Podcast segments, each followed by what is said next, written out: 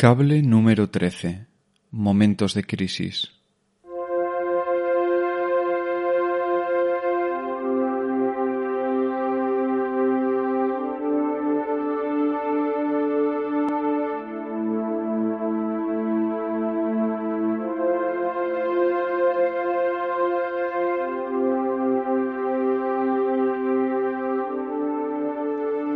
Berlinesas, nos encontramos ante el momento más difícil de la humanidad desde la Segunda Guerra Mundial.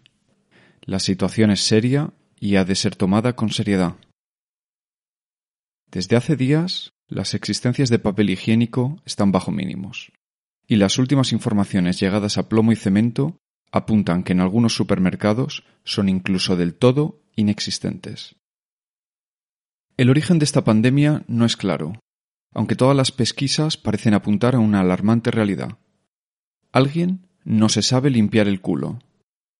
Como en estos momentos, tarde del viernes 20 de marzo de 2020, todavía no se sabe si se trata de una sola persona o es alguien que cuenta con múltiples cómplices, he decidido lanzar este cable de urgencia para ayudar a esos atascadores de baño profesionales y explicarles cómo debe usarse el papel.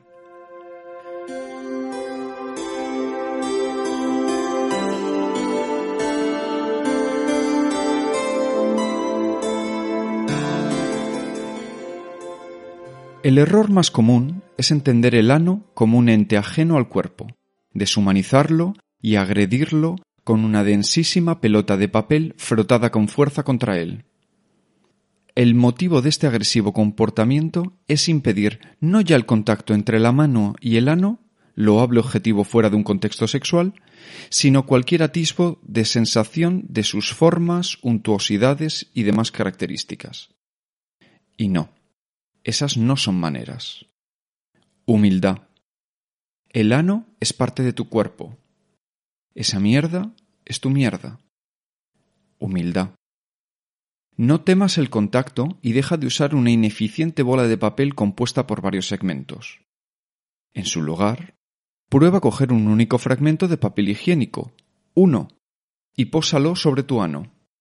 El segmento, cual abeja en fértil alelí, atraerá el excremento hacia sí y prácticamente sin movimiento alguno ayudará a limpiar la zona.